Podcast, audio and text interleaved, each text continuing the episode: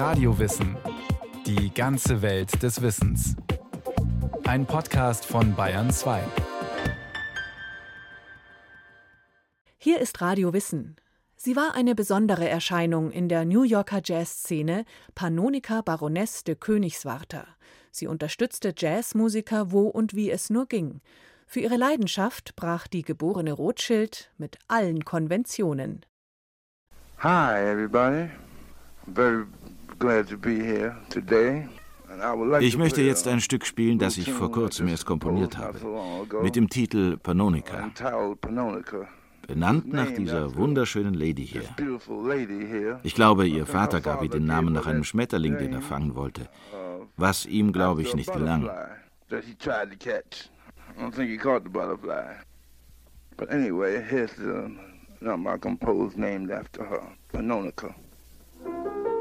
Der Pianist Thelonious Monk ist einer der Väter des Bebop, ein brillanter Musiker und ein Exzentriker. Pannonica, die Königswarter, stammt aus einem wohlhabenden britischen Elternhaus und ist eine geborene Rothschild. Und für sie ist Monk ein Genie.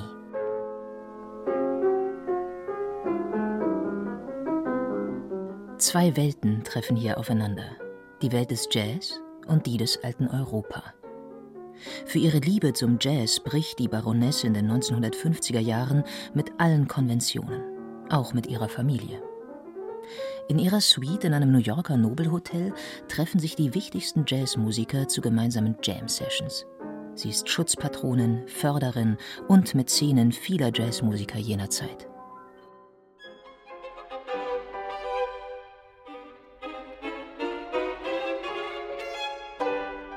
Geboren wurde Kathleen Annie Pannonica am 10. Dezember 1913 in einem Londoner Stadthaus der Familie Rothschild.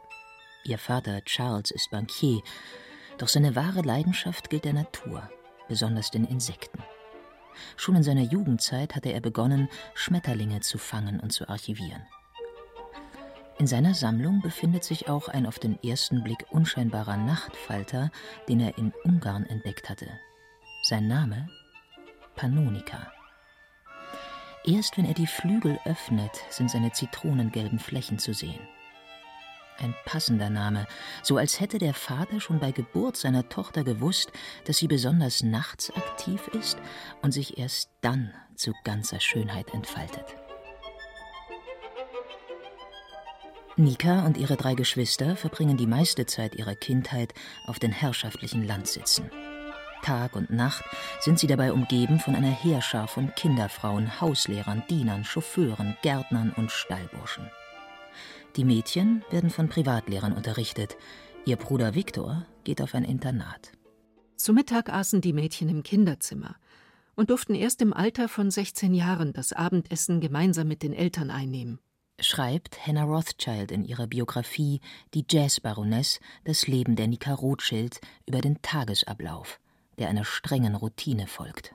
Jeden Morgen zu genau der gleichen Zeit wurden die Kinder zu einem Spaziergang durch den Park geführt. Rennen und Versteckspielen waren verboten, damit die Kinder nicht ihre weißen Kleider schmutzig machten oder sich verliefen.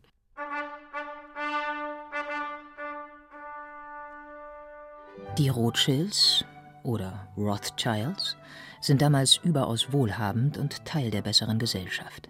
Sie veranstalten prächtige Feste, Bälle, Mittag- und Abendessen für mehrere hundert geladene Gäste darunter Politiker wie Winston Churchill, Wissenschaftler, Künstler und Könige, sogar die Königin Victoria und der Schah von Persien sind zu Gast. Auch Albert Einstein soll zu Besuch gewesen sein und die Kinder mit Zauberkunststücken unterhalten haben. Doch es ist keine ungetrübte Kindheit. Nikas Vater leidet an Depressionen, woran auch lange Kuraufenthalte nichts ändern können. Immer wieder zieht er sich zurück, ist nicht ansprechbar.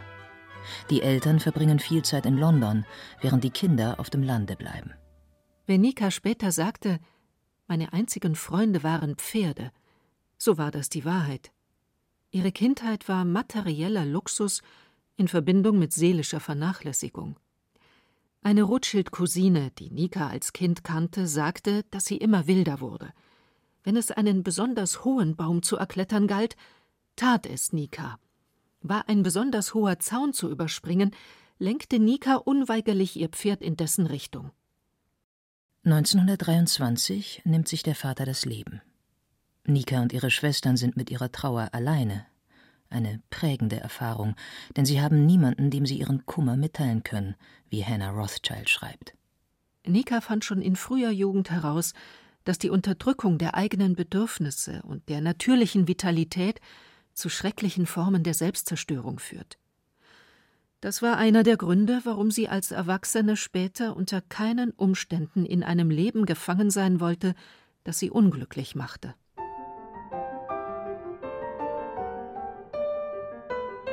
Mit 16 Jahren entkommt Nika zum ersten Mal der abgeschotteten Enge der herrschaftlichen Landsitze, als sie mit ihrer älteren Schwester auf ein Internat in Paris geschickt wird. Danach reisen die beiden ein Jahr lang durch Europa, begleitet von einer Gouvernante, einem Chauffeur und einem Dienstmädchen. In dieser Zeit besucht Nika auch kurz die Kunstakademie in München. Zurück in London tanzt sie auf Debütantinnenbällen, lernt von ihrem Bruder Autofahren und stürzt sich ins vornehme Nachtleben. Mit 21 Jahren bringt ihr ein befreundeter Musiker sogar das Fliegen bei. Im Sommer 1935 lernt sie den zehn Jahre älteren Baron Jules de Königswarter kennen, auch er ein begeisterter Flieger. Ein paar Monate später heiraten sie in New York, worüber sogar die New York Times berichtet. Miss Rothschild marries here. Danach begibt sich das frisch vermählte Brautpaar auf Weltreise, inklusive einer Bruchlandung mit dem Flugzeug in der Wüste Gobi. Seit der Hochzeit hat Nika auch selbst ein Flugzeug, ein Geschenk ihres Bruders Viktor. Das Paar zieht nach Frankreich, in ein Schloss in der Normandie. Palastartig und weitläufig, umgeben von 80 Hektar künstlich angelegter Landschaft, mit Wäldchen und Fahrwegen. Doch das herrschaftliche Leben hat mit dem Beginn des Zweiten Weltkrieges ein Ende. Jules meldet sich beim französischen Militär. Nika bleibt auf dem Schloss und flieht im letzten Moment mit ihren Kindern vor den einmarschierenden deutschen Truppen zuerst nach England, dann in die USA, wo sie von der Familie Guggenheim aufgenommen werden.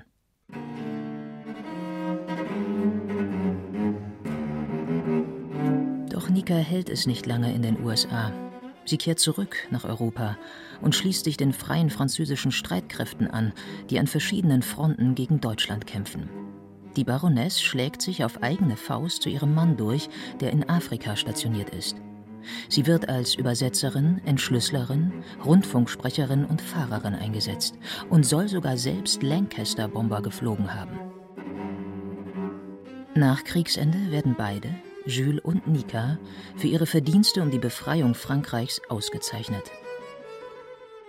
Aber der Krieg hat das alte Europa zerstört.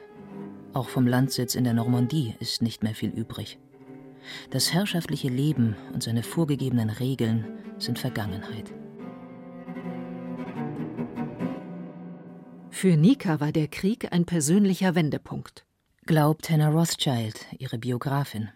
Mit 32 Jahren war sie endlich frei und hatte ein anderes Leben kennengelernt.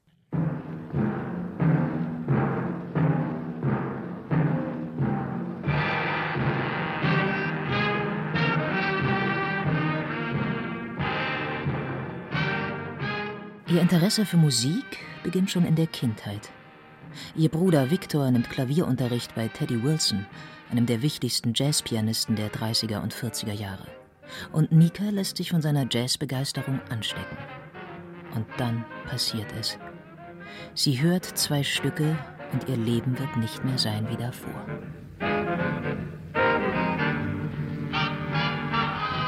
Das eine ist Duke Ellingtons Sinfonie Black, Brown and Beige, die 1943 in New York uraufgeführt wird.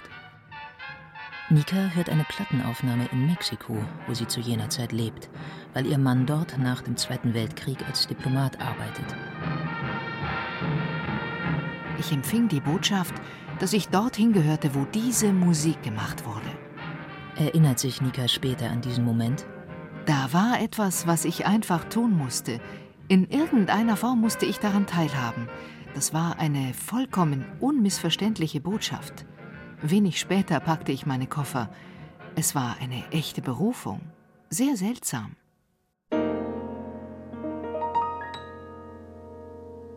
...1948 oder 49 reist Nika nach New York.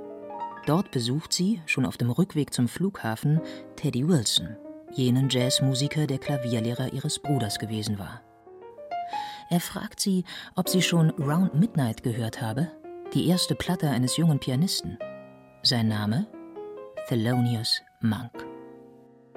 Ich mochte meinen Ohren nicht trauen. Ich hatte noch nie etwas Ähnliches gehört. Ich muss das Stück 20 Mal hintereinander abgespielt haben, verpasste meinen Flieger. Der endgültige Wendepunkt in ihrem Leben. Sie beschließt, nach New York zu ziehen. Und sie beschließt, dass sie jenen Ausnahmemusiker unbedingt kennenlernen muss. Von ihrem Mann hatte sie sich zu diesem Zeitpunkt schon länger entfremdet. Unsere Ehe ist gescheitert, weil mein Mann Marschmusik mochte und meine Schallplatten zerbrach, wenn ich zu spät zum Dinner kam. Und ich kam oft zu spät zum Dinner. Ihre Tochter, Janka, ein Teenager, geht mit ihr. Sie beziehen eine großzügige Suite im vornehmen Stanhope Hotel am Rand des Central Park, mitten in der Stadt. Die anderen vier Kinder bleiben beim Vater. Nika ist bereit, sehr viel aufzugeben, um ihren Traum zu leben.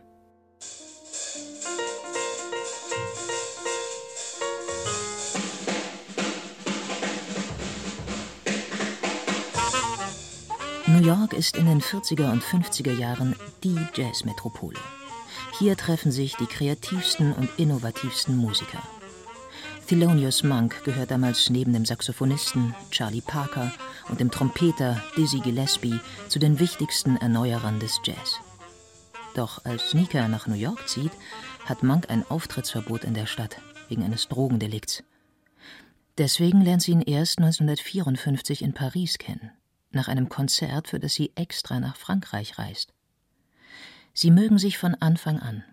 So erzählt es Nika später.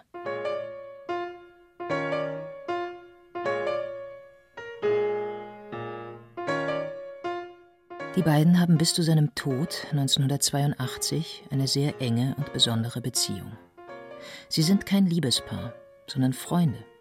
Auch Manks Frau Nellie sieht in ihr keine Rivalin. So erzählt es zumindest Manks Sohn Tut.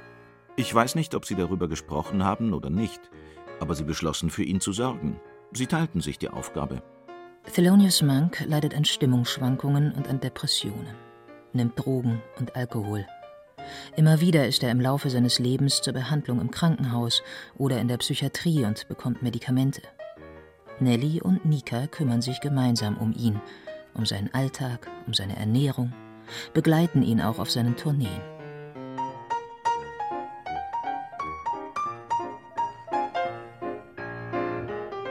Seit ich acht oder neun war, hatte ich eine Familie, die aus mir, meiner Mutter, meinem Vater, meiner Schwester und Nika bestand. Nika hilft Monk auch, seine Cabaret-Card wiederzubekommen, die er braucht, um in New York auftreten zu können.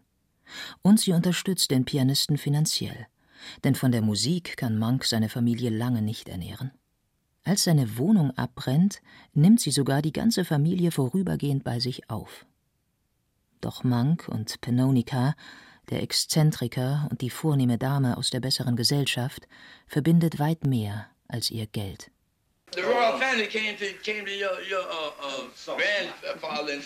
Sie ist eine Rothschild, klar. Ihre Familie hat den englischen König mit Kohle versorgt, damit er Napoleon schlagen konnte. Ich sage allen, wer du bist. Ich bin stolz auf dich. Für Monk sei es entscheidend gewesen, dass sie seine Musik liebte, sagt sein Sohn. Nika war da, als die Kritiker seine Musik nicht verstanden und als die Hälfte der Musiker sie nicht verstanden. Aber sie verstand sie, und das war sehr wichtig für ihn. Deshalb liebte er sie.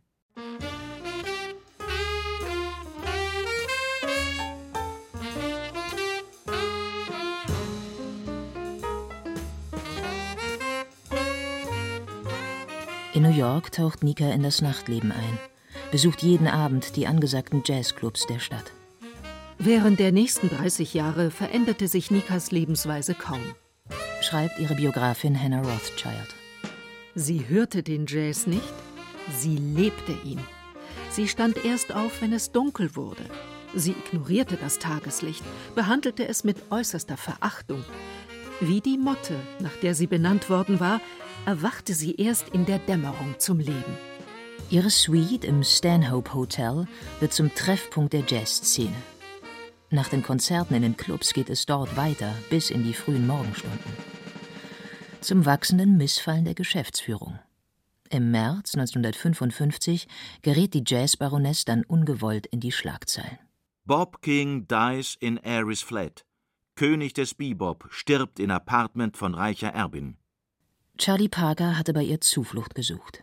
Körperlich am Ende, ausgezehrt von Drogen und Alkohol. Der Saxophonist war auf der Suche nach einem Ort, um sich auszuruhen, und stirbt vor dem Fernseher in ihrer Suite. Ein tragischer Tod, der ihrem Ruf schadet und für Entsetzen nicht nur bei der Familie in Europa sorgt, sondern auch bei der Geschäftsleitung des Hotels. Panonica de Königswarter in einem ihrer seltenen Interviews. Ich habe in einem Hotel gelebt, aber als Charlie Parker dort gestorben war, haben sie mich rausgeschmissen. Also bin ich an den Boulevard gezogen, wo ich mir ein Klavier zugelegt habe. Das war der Punkt, an dem Thelonious und die anderen Musiker ständig bei mir waren und großartige Jam-Sessions spielten, bis 8 Uhr morgens.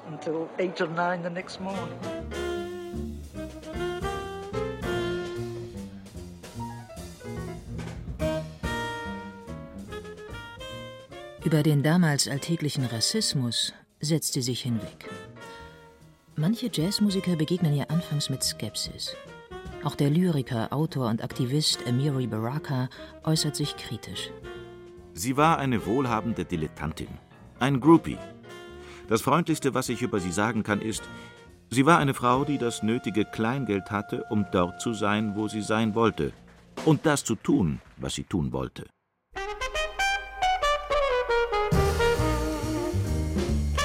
Doch für viele Musiker, die oft in prekären Verhältnissen leben, ist sie der unerwartet auftauchende gute Engel. Sie zahlt dem einen die Miete, als er knapp bei Kasse ist, füllt einem anderen den Kühlschrank, als er krank ist, und holt für einen dritten sein Instrument aus dem Pfandhaus. Sie übernimmt sogar die Kosten für würdige Begräbnisse. Geld spielt für sie keine Rolle. Monk kauft sie einen Buick, sein erstes Auto überhaupt. Dem Schlagzeuger Art Blakey einen Cadillac und Anzüge für die Musiker seiner Band. Und sie versucht sich sogar kurzzeitig als seine Managerin.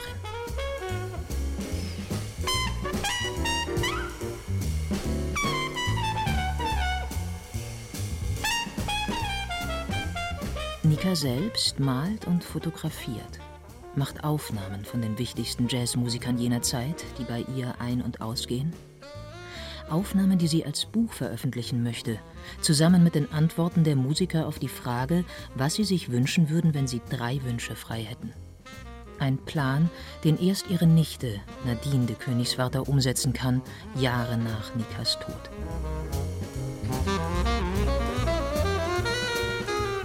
Nika kauft sich sogar ein Tonbandgerät, um Konzerte und Jam-Sessions zu dokumentieren. Die Fotos, die die Jazzbaroness macht, zeigen die große Nähe zwischen ihr und den Musikern. Um keinen Ärger mehr in Luxushotels zu haben, kauft sie sich schließlich ein Haus, das sich der Filmregisseur Josef von Sternberg zehn Jahre zuvor hatte bauen lassen. Ein kreativer Ort für sie und ihre Musikerfreunde zum Ausruhen, Üben, Jammen und Tischtennis spielen.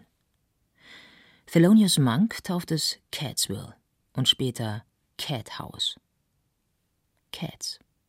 So nennen sich damals Jazzmusiker gegenseitig.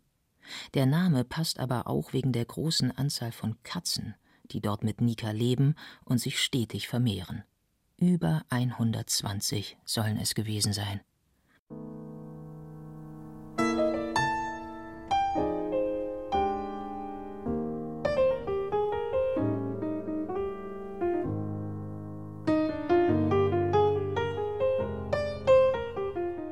Anfang der 70er Jahre nimmt sie Thelonious Monk, der sich aus der Öffentlichkeit zurückzieht, ganz bei sich im Cat House auf. In Sorge um seine körperliche und psychische Gesundheit.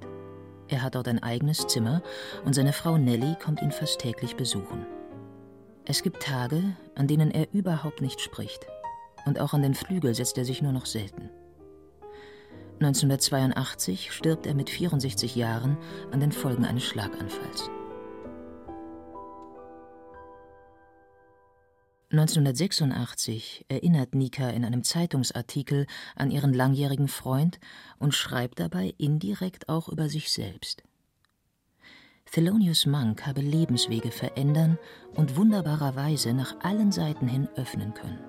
Und er habe, so schreibt sie, die Kraft gehabt, dich ins Herz der Unendlichkeit der Musik hineinzuversetzen.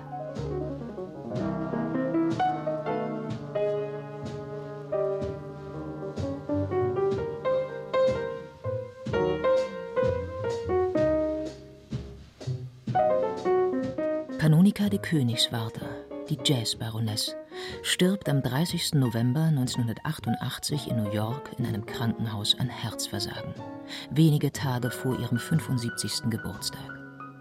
Ihr letzter Wunsch? Ihre Asche solle in der Nähe ihres Hauses gegen Mitternacht, also round midnight, in den Hudson River gestreut werden.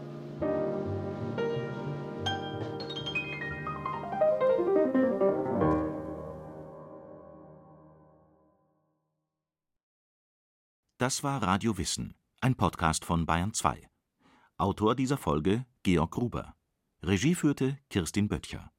Es sprachen Katja Birkle, Johannes Hitzelberger, Julia Cortis und Gudrun Skupin. Technik Roland Böhm.